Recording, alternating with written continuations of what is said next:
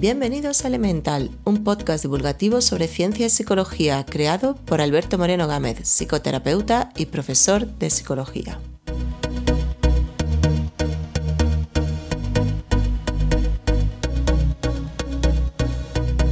Muy buenas a todos, episodio 16 de Elemental y como ya amenazaba en el último episodio, hoy recupero la sección Visiones del Futuro, así que bueno, me alejo de los típicos eh, temas que estoy tratando la segunda temporada, más relacionados con fenómenos psicológicos, comportamiento y emociones. Y hoy voy a hablar sobre ingeniería inversa, pero aplicada al cerebro, que, que es algo bastante novedoso en realidad. En la última década es cuando han intentado y han empezado a aplicar conceptos que tienen más que ver con la, bueno, con la fabricación de tecnología o diferentes aparatos. Ya sabéis, la ingeniería inversa es ese proceso por el cual uno desmonta algún tipo de, aparato para averiguar y tener información sobre, sobre, cuál es su funcionamiento y cómo se, ha, cómo se ha fabricado para, en gran parte, para volver a replicar o hacer algún aparato parecido. Pero también es un fenómeno natural que ocurre en los niños cuando cuando desmontan algún juguete para volver a montarlo de nuevo pieza a pieza, están eh, llevando a cabo un proceso de ingeniería inversa. Y además de uno le ha pasado también, pues sencillamente jugar con algún tipo de aparato y desmontarlo para, para encontrarse luego al volver a montarlo que sobraban algunas piezas o algún otro tornillo. Así que hoy voy a intentar eh, contar los proyectos que hay en diferentes puntos del mundo para conocer definitivamente con detalle cómo funciona el cerebro, aplicando ese tipo de concepto tan simple en ingeniería inversa.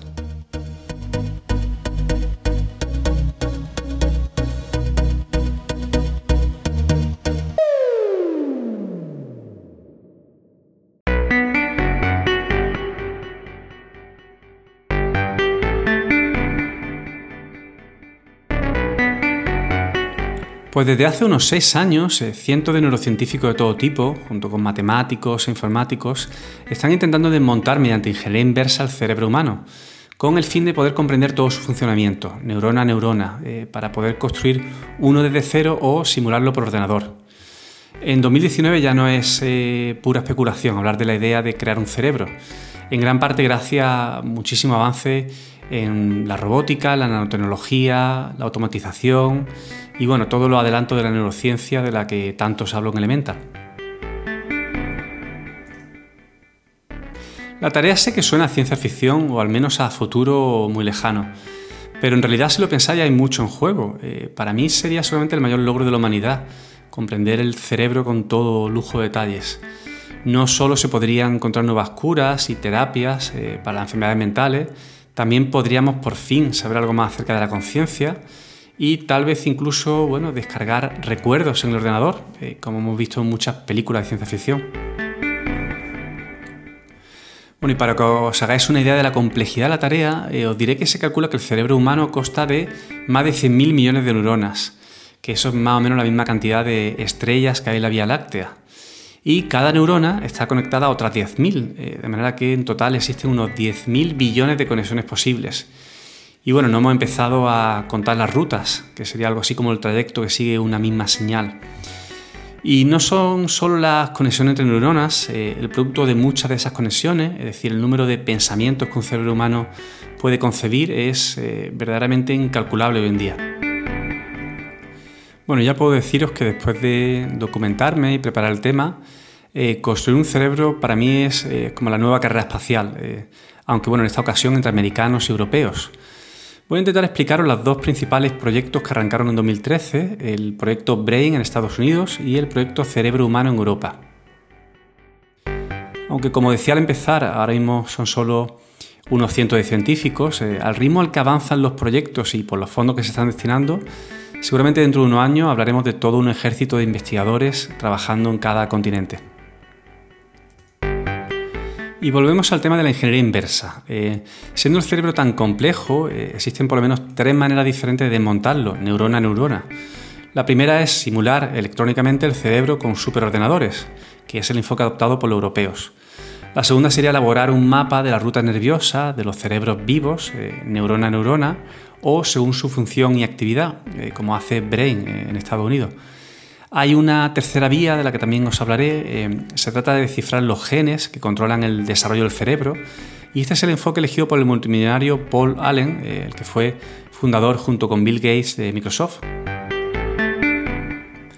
Y me imagino que a muchos de vosotros no sorprenderá para nada que investigar nuestro cerebro sea tan central para la ciencia, aunque tal vez algunos tengáis reparos cuando hable de la cantidad de millones que se está destinando a esta tarea. Hay varios motivos para justificar estos proyectos tan caros. Eh, el más obvio es que necesitamos comprender el cerebro humano pues para seguir avanzando, incluso sobreviviendo como sociedad.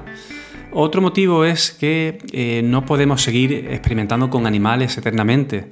Cada vez hay más cuestiones éticas que plantearse en ese tema. Y para mí el motivo más importante es que la cifra de personas afectadas por eh, trastornos mentales ya llega a los 2.000 millones en todo el planeta considerando que en las próximas décadas se prevé que, pues, que los gobiernos destinen un 20% más o menos de sus presupuestos a las facturas ocasionadas por enfermedades como el Alzheimer, el Parkinson, las demencias, el trastorno bipolar o la esquizofrenia, pues el coste de estas investigaciones es ridículo en comparación. Aunque parezca increíble, en 2019 eh, no hay una sola enfermedad neurológica de la que alguien sepa qué está funcionando mal en el circuito, eh, qué ruta, qué sinapsis, qué neurona, qué receptor. Vamos a empezar con el planteamiento que hacen los americanos para solucionar este problema. Eh, el proyecto BRAIN parte de una idea sencilla. Eh, necesitamos conocer las rutas y conexiones de, las millones de, de los millones de neuronas que hay en el cerebro. Ya tenemos instrumentos de precisión para monitorizar la actividad eléctrica de neuronas individuales. También contamos con aparatos de resonancia magnética para seguir el comportamiento global del cerebro, y me habéis oído hablar mucho de esta herramienta.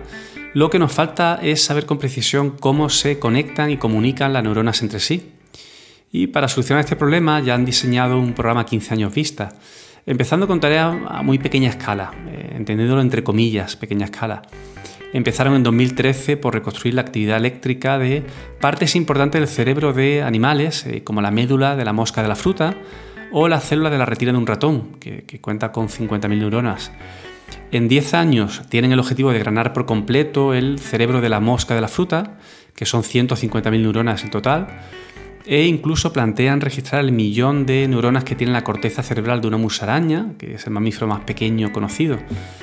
En 15 años eh, sí que piensan ya en ser capaces de registrar por ingeniería inversa la neocorteza de un ratón o el cerebro completo del pez cebra. En estos dos casos ya hablamos de millones de neuronas eh, y bueno, de aquí saldría el salto a la obtención de imágenes de cerebros de primates. Bueno, en fin, eh, es un poco desalentador ver en qué punto estamos todavía. El enfoque del proyecto Brain está centrado en definitiva en tener un verdadero mapa preciso de todas las neuronas del cerebro y la ruta establecida entre ellas. La tarea es tan compleja que os cuento mejor un ejemplo para que os hagáis una idea. Os hablo del doctor Gary Rabin del Instituto Médico Howard Hughes eh, y uno de los pioneros del proyecto Brain, eh, que ha estado años rebanando el cerebro de una mosca de la fruta que mide solo 300 eh, micras de diámetro, o sea, ni medio milímetro. Se van haciendo cortes eh, como si fueran rebanadas, eh, pero bueno, tan finas que ni se ven a simple vista.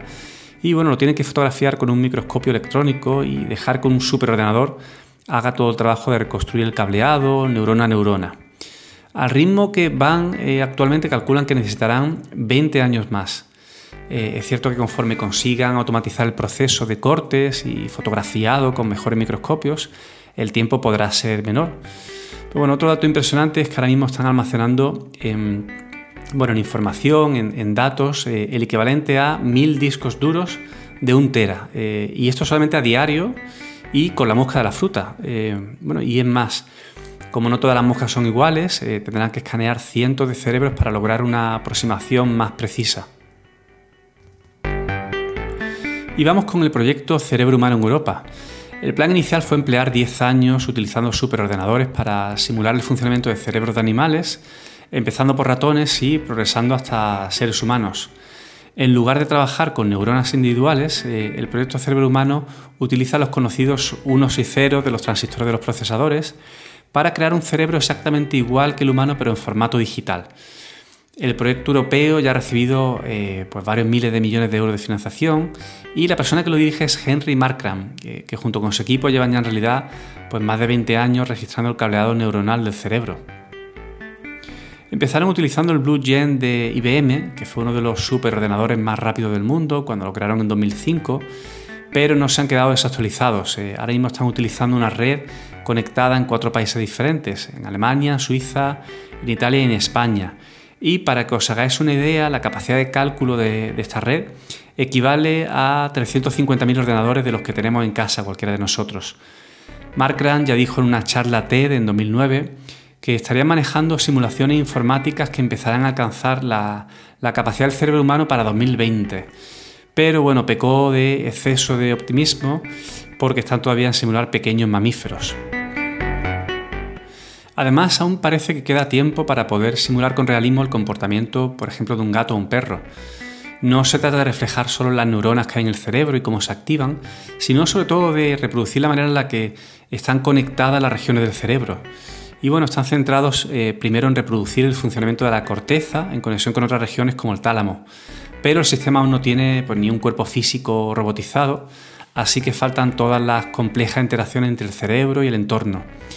Sin lóbulo parietal, por ejemplo, pues sería como una hoja en blanco sin sensaciones. Sin lóbulo temporal eh, no podrá interaccionar. Sin sistema límbico no podrá tener emociones.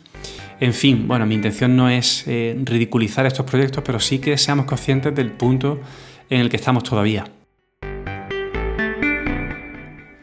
Y vamos con la tercera manera de abordar el dilema de la creación de un cerebro humano, subvencionada por Paul Allen, que ha acabado siendo otro filántropo igual que Bill Gates y que bueno, ya ha puesto más de 100 millones de euros para, la financiación. Desgraciadamente, eh, Paul falleció el año pasado por culpa del cáncer y bueno, no sabemos en qué situación deja todas las investigaciones que ya, ya están en funcionamiento. Y bueno, en lugar de analizar el cerebro por medio de simulaciones informáticas o de identificar todas las rutas nerviosas, eh, el llamado proyecto Atlas del cerebro humano comenzó con el reto de crear un mapa del cerebro identificando los genes eh, responsables de su formación. Es una idea súper ambiciosa, eh, crear un mapa tridimensional del cerebro humano, anatómica y genéticamente completo. Os dejo eh, los enlaces en la web de los tres proyectos para quien quiera curiosear más. Y si nos paramos a pensar en las implicaciones de todas estas iniciativas, yo al menos saco algunas conclusiones. En primer lugar, eh, que quedan décadas hasta que ninguno de estos proyectos llegue a completarse, aunque puede que en unos años ya haya resultados prácticos de las investigaciones. Y bueno, me refiero a tener pistas más claras de qué ocurre en ciertas enfermedades mentales eh, para poder sobre todo desarrollar otro tipo de tratamientos que no sean farmacológicos. Otro de los efectos eh, de estos proyectos es que nos encontremos con una cantidad de datos por analizar inmensa y que no sepamos muy bien qué hacer con ellos. Los ordenadores no hacen el trabajo solos, eh, sigue siendo necesario que los neurocientíficos den instrucciones a los superordenadores para saber qué hacer con ellos. Y no, no creo que todo lo vaya a solucionar el tan de moda Machine Learning o aprendizaje automático. Tenemos un gran ejemplo en este sentido. Eh, el proyecto Genoma Humano, que se completó en 2016, nos ha dado una especie de manual con miles de genes, pero sin las instrucciones de qué hace cada gen. Ha sido un primer paso impresionante, pero quedan años por delante para entenderlo. Y tengo que decir para finalizar que, bueno, a pesar de todas las limitaciones actuales que he ido contando en el episodio, eh, tanto la idea de crear mapas eh, por ingeniería inversa como mediante simulación por ordenador, me parece que es una idea simple pero práctica que, va a ayudar mucho eh, también a que avance el campo de la inteligencia artificial, que ahora está muy de moda y lo escuchamos en relación a los móviles, pero que es otro campo que en realidad también está empezando.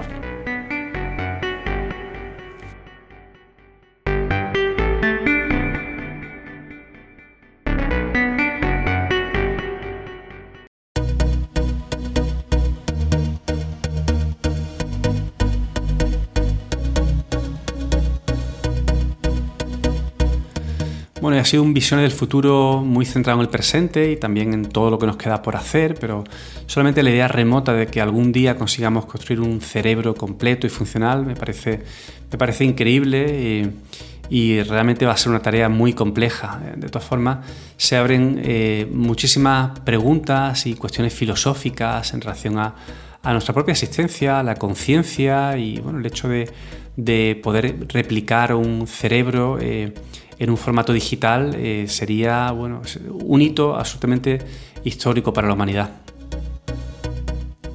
Si queréis eh, más temas como este, más visión del futuro, que de alguna forma avancen en todo lo que está por llegar, eh, nada más que tenéis que pedírmelo y yo veré si hay alguna forma de que pueda satisfaceros. Elemental vuelve la semana que viene. Adiós. Las notas del episodio tenéis los enlaces para profundizar más sobre cada uno de los temas del podcast. Podéis dejar comentarios y sugerencias en las redes sociales y en la web albertomg.com tenéis toda la información y el blog con todos los artículos que se publican sobre los temas de cada episodio. Si quieres apoyar este podcast, déjanos un comentario en iTunes y ayudarás a que este podcast llegue a más personas.